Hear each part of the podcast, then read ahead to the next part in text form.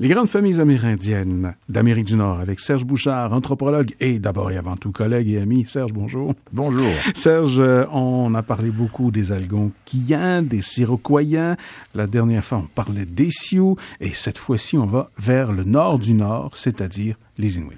Oui, c'est vrai, on fait un grand voyage, mais euh, le Grand Nord, ça fascine. Hein? Mhm. C'est la toundra, c'est le désert sans arbres, c'est l'Arctique, ce sont les blizzards, euh, les grands froids beaucoup, beaucoup d'océans. Et vit dans le Grand Nord de l'Amérique, mais en fait, on pourrait dire c'est circumpolaire, vit au mhm. sommet de la planète, au sommet de l'Amérique, mais au sommet de la Scandinavie, euh, Sibérie euh, et tout, donc, et de l'Alaska. Euh, L'Alaska qui est aux États-Unis, donc circumpolaire. Vit un peuple super spécialisé pour vivre et s'adapter et prospérer dans les conditions climatiques les plus extrêmes. Et ça, c'est bien sûr, c'est une image qu'on connaît très, très bien euh, à travers le monde. Le fameux Esquimau, qui euh, fascine depuis 150 ans euh, la culture populaire mondiale, c'est-à-dire ces gens qui vivent au nord du nord, dans des conditions extrêmes et qui ont conservé leur tradition et leur mode de vie jusqu'à très tard au XXe siècle. Et si on parlait de la langue, de façon impressionnante également pour, pour nous, gens du Sud, c'est une langue très vivante encore, mais c'est aussi une langue qui s'écrit avec son alphabet. Euh, ce sont les missionnaires quand même qui vont l'introduire, mhm. l'écriture, euh, comme ils vont le faire parmi certaines populations amérindiennes. C'est un alphabet syllabique, euh, mhm. donc une création on avait à choisir, au fond, pour traduire les, les livres religieux, hmm. anglicans, protestants ou catholiques. Et, euh, mais la langue est très vivante. Et une des caractéristiques, c'est que la langue, bon, nous parlons évidemment, le vieux mot, c'est esquimau, hmm. qui était un vieux mot, encore une fois algonquin. On avait parlé de la dernière chronique que le mot sioux était algonquin, c'est curieux.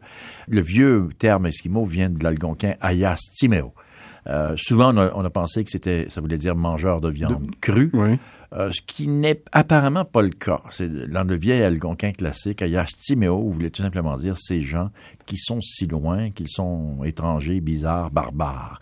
Alors, c'est assez curieux que des Amérindiens qualifient de barbares des gens plus au nord. Mhm. Donc, euh, on est dans des relations interethniques classiques. C'est-à-dire, ils sont loin, ils sont barbares, ils sont pas mhm. comme nous. Mais il est vrai que leur vrai nom, c'est les Inuits. C'est le pluriel de Inuk, un Inuk des, Inuits. Ils parlent une langue, vous l'avez dit, très vivante encore aujourd'hui en 2012, euh, l'Inuktitut. Or, une des forces de l'Inuktitut, c'est que malgré, les variations euh, régionales, ces variations régionales sont très larges à l'échelle planétaire. La langue est assez stable. C'est-à-dire, vous allez partir de l'Arctique de l'Est, mm-hmm. ben, disons du Groenland même, vous allez voyager longtemps vers l'ouest avant que vous euh, y perdiez le fil linguistique. C'est-à-dire la langue euh, est toujours la même. Il faut aller dans l'ouest, l'Arctique de l'ouest, pour mhm. voir des variantes importantes si on la compare à l'Arctique de l'Est. Aller jusqu'au nord de l'Alaska, là, euh, voilà. Mhm. Ces populations étaient, on l'oublie souvent, ce sont des populations maritimes. Mhm. Ah, c'est curieux. Ça, de l'environnement naturel, c'est ça. C'est la glace et l'eau. C'est la glace et l'eau. Et, ces gens sont des chasseurs maritimes. Alors ça, c'est fabuleux. C'est-à-dire, le milieu est très, très riche. Le milieu marin est riche. Alors, bien sûr, on parle de poissons. On parle de baleines. Euh, ce sont des chasseurs de baleines. Et des chasseurs de phoques. Et des chasseurs de, de tout ce qui se trouve, finalement, sur les glaces et dans l'eau. Ce sont des populations qui ont inventé des grands classiques technologiques qui ont fait le tour de la planète et qui ont été conservés. Ce sont les concepteurs, inventeurs du kayak, de mer.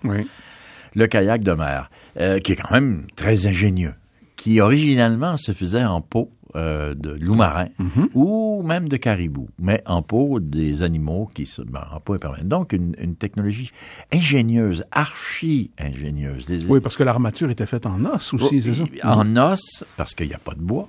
Hein? Donc, ou si vous avez du bois flotté, là, mais c'est en os et, c'est finement cousu et c'est surtout imperméable. C'est mhm. pas, une farce.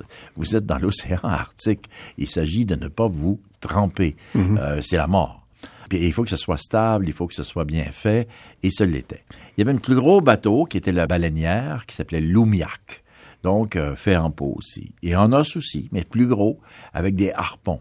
Euh, les Inuits étaient traditionnellement des harponneurs, Euh, technologie très classique aussi qui va frapper l'imagination du monde entier dans les dessins animés, dans les euh, représentations de, de l'Arctique et tout ça traditionnel, les fameux igloos, des abris de Mhm. neige. Alors vous voyez qu'ils sont dans un environnement où il n'y a pas de bois, il n'y a pas de forêt, il n'y a pas de matériaux pour construire. Ils utilisent ce qu'ils ont sous la main, c'est-à-dire ils vont utiliser les animaux marins, les peaux des animaux marins pour s'habiller, pour se faire des bateaux, et ils vont utiliser l'été les peaux des animaux marins pour faire des tentes mais l'hiver, ils utilisent la neige sur la banquise pour faire des habitations.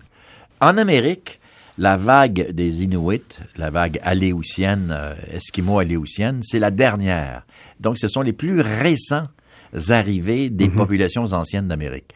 Les populations algonquiennes sont arrivées il y a 18 000 ans, les, les, les, les Danais, les Tapascans sont arrivés. On- on- on peut dater ces vagues migratoires en provenance d'Asie.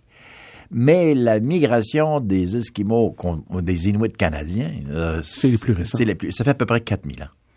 4-5 000 ans. Ils viennent donc avec leurs chiens qui sont paléo-asiatiques, euh, des races super spécialisées, des chiens dits de traîneau et donc des chiens de force, des chiens de tir qui vont tirer. Et comme ils sont sur la banquise et qu'ils sont dans la toundra, ces chiens travaillent en éventail. Peuvent Et non pas, et non pas en fuseau. et non c'est ça? pas, c'est ça, et non pas en ligne. Dans la forêt, les, les Amérindiens utilisaient des traîneaux avec des chiens en ligne. Eux, leurs chiens sont en, en éventail. Population donc euh, très très portée sur euh, le côté pratique de la vie, mais en même temps en parfait lien organique et spirituel avec l'environnement naturel. Là, là, là des grands, ce sont de grands professionnels de, euh, du fait d'être des humains dans la nature. Donc, ils pensent le fond marin, ils pensent les animaux marins, ils sont de grands artistes sculpteurs, on le sait, à l'échelle, euh, ben aujourd'hui c'est devenu un commerce international, mais ils sculptent la pierre de savon, ils font des représentations animales très, très, très belles sur le plan artistique, mais en même temps une philosophie du ventre, de l'outre. Je sais pas si vous voyez le, le fait qu'on est à l'intérieur des choses, on est dans le ventre d'une mère. Et, dans- et c'est la structure familiale qui est comme ça aussi. ça? ça traduit le rapport au monde. Être à l'intérieur, être à l'extérieur, l'entrée de la maison, euh, comme l'utérus finalement, et le fait que on peut traverser des mondes et être des deux sexes et être des deux mondes. Alors il y a, il y a un flou intéressant qui est maintenu dans la philosophie euh, des Inuits, qui était très bien étudié par de grands spécialistes depuis euh, plusieurs années. Je pense à Bernard Saladin d'Anglure qui a écrit des livres formidables sur la philosophie euh, de l'autre monde qui est ici. Les Inuits étaient très, très spirituels, au même titre que les Amérindiens aussi. Mais quand on est confronté à une nature qui nous euh, sollicite... C'est un défi constant, c'est ça. C'est le défi est constant. Alors, c'est physique et c'est mental. Alors, ce sont des gens qui sont, sont très, très forts psychologiquement, très forts aussi physiquement, très résistants, très adaptés même euh, euh, dans le... Même physiquement, vous savez, ce sont des gens qui sont pas grands, donc, et qui sont ronds. Ce qui est exactement la loi physique euh, Pour résister au grand froid. pour vivre dans l'Arctique. Vous n'aurez pas d'animaux longs euh, avec grandes oreilles. Parlez-moi de l'organisation politique, sociale. C'était des familles qui se déplaçaient. Donc, encore une fois, ce sont des chefs de famille, pas d'organisation politique très stru- structurée. Il faut conserver la flexibilité. Les Inuits euh, avaient cette notion de bande qui se fait et qui se défait. Alors, il n'y a que des personnes influentes qui vont définir le départ sur le territoire, la répartition sur le territoire, mais une structure politique extrêmement légère, parce qu'ils ne pouvaient pas, ils étaient jamais, presque jamais réunis ensemble. Ils étaient toujours dispersés sur la banquise. Mais là, on parle de la structure traditionnelle, on s'entend bien, des- dans les temps très, très anciens. Aujourd'hui, les Inuits ont eu à faire très rapidement le pas dans la, dans la modernité, se donner une structure politique qui est copiée évidemment sur les gouvernements euh, plus modernes, mais euh, c'est difficile de faire le pas de la liberté euh, individuelle de tout un chacun ou la liberté des familles à la contrainte du collectif. C'est un, c'est un pas qui est difficile à franchir.